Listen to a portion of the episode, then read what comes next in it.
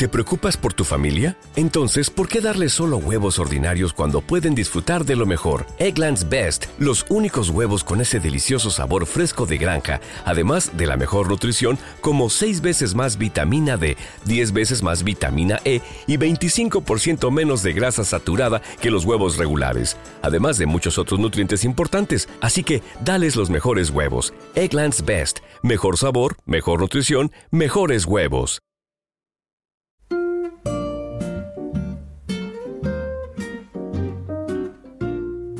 Bienvenida y bienvenido a esta segunda temporada del podcast Alimentando Historias, un lugar donde escucharme a mí, Ingrid, explicarte de primera mano las historias más entrañables, las más inverosímiles y también las más divertidas que nos pasan a nosotros y a nuestros clientes en Original Taste Co.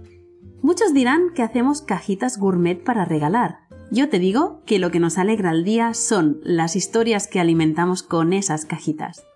Pues en esta ocasión, poco me podía esperar yo que la cosa acabara como acabó, pasando de enviar cajitas para alegrar a alguien a ser un posible regalo envenenado.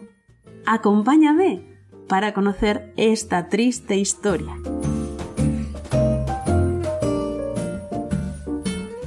Hace ya varias navidades me contactó una empresa grande, una de hecho que es bastante conocida, que me dejó alucinando con que supiera que nosotros existíamos, alguien tan pequeñito como nosotros, y que quisiera colaborar conmigo. Tengo que decirte que hoy, a toro pasado, no es de las empresas con las que ahora mismo más ganas tendría de colaborar. Creo que al final de esta historia vas a entender por qué. Para empezar, me marearon mucho más de lo admisible con cambios de criterio y exigencias varias de última hora, en plena campaña de Navidad, que es algo menos que una locura total. Lo cierto es que una vez en medio del proceso ya no nos quedaba otra que tirar para adelante. Además, en los hilos de mail que yo me había ido enviando, se veía que la chica con la que yo me escribía era muy maja, tenía buenas maneras, pero los mensajes que había de su jefe entre medio, pues traslucían que él tal vez no lo era tanto. Así que por ella, por nosotros, por los casi 200 empleados, decidimos que valía la pena ese mareo extra y tirar para adelante. A ver, eh, en Navidad, en nuestro, en nuestro negocio, todo se convierte en una pequeña odisea y conseguir coordinarlo todo es algo menos que un gran reto. Así que a golpe de teléfono, con todos esos cambios de última hora, tocaba asegurar con mis artesanos que todo era ok.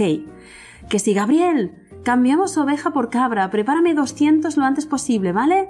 Oye, Maribí, ¿cómo has de gelé? ¿Me podrías producir 200 tarros, pero para, para antes de ayer, porfa? Pero el problema de todo no fue esto, no. El problema vino después del montaje e incluso del envío. A ver, enviábamos a casi 200 domicilios particulares con todo lo que eso implica. Eh, cosas a gestionar, así que tocaba ir revisando las casuísticas de cada entrega y a final de día reportábamos a nuestro cliente cómo estaba la cosa.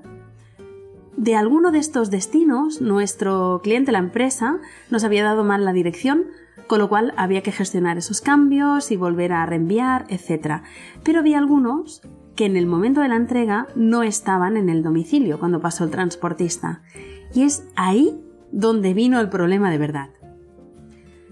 El problema llegó cuando la empresa le empezó a sonar extraño que hubiera esos ausentes y me pidió profundizar en datos sobre esas entregas fallidas. ¿Por qué? Se planteaban cómo es posible que vaya el transportista en dos ocasiones y no lo encuentre en el domicilio si hace teletrabajo y es horario laboral. Hmm. Y en ese momento yo me sentí utilizada como herramienta de control y fiscalización.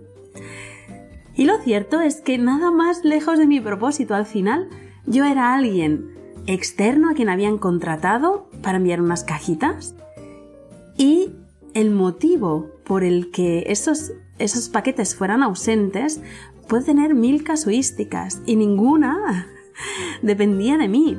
Bien podía ser que el transportista a veces no deja reflejada la hora exacta, lo pone al cabo de un rato y ha puesto la hora aproximada. Puede ser que estuviera trabajando con música y no ha oído el timbre o no ha querido abrir porque no estaba esperando ningún paquete. O incluso que fuera su rato de desayuno y haya dicho, oye, en lugar de comerme una tostada aquí en la cocina mirando la pared, pues me bajo, estiro las piernas y me doy una vuelta. A saber, a saber. Y en cualquier caso, no era mi tarea mm, decidir hacia un lado o hacia otro.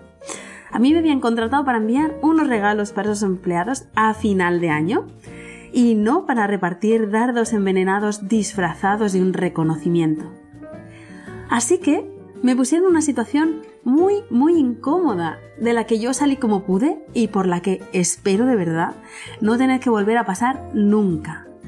Porque al final, que cada uno gestione su casa como crea, pero sin involucrar al vecino, ¿no te parece? Así que, hasta aquí mi historia de hoy. Te espero la semana que viene con una nueva historia que espero que te guste. ¡Chao!